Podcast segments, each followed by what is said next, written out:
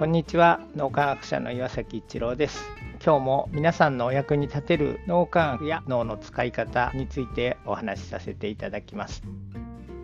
良い習慣にしたいので毎日続けたいけどなかなか続けられないということが多々あると思います。習慣化する非常に大事なところがいくつかあるんですが一つはその習慣にしたいというものが非常に大きな楽しみが感じられるというのが大事です。脳というのは辛いとか苦しいというものを長く続けることができません。よく辛くても続けるのが修行だとか仕事だと言われますけどもそれは脳ってどうしても自分はこんなに一生懸命にやってるんだっていうのを言いたくなっちゃう特性を持っています。なので本当はその人にとっては習慣というのがもちろん辛いこと苦しいこともあると思うんですけどもそれ以上に例えば成長の喜びだったりそれ自体を楽しみとかワクワクしているというものがあるからこそそれを続けられている。もちろん大変なこととか辛いこととか苦しいこともそこにはあるかもしれませんけどそれ以上に楽しみワクワクそういうものがそこに感じられるからこそ続けられているということです。ついつい脳って自分はこんなに頑張ってるみたいなところを主張したくなってしまうので大変なことがあってもやってるんだっていう側面をどうしても言いたくなってしまいますが必ずワクワクするもの成長の楽しみだったり何かをそこに見出しているはずです。なので何か習慣にしたいという場合はそこにぜひ楽しみワクワクすることを見出していただきたいと思います。それが辛さとか苦しさそれ以上にワクワクしているものがあるからこそ脳というのはそれを毎日の習慣にしていけるということです。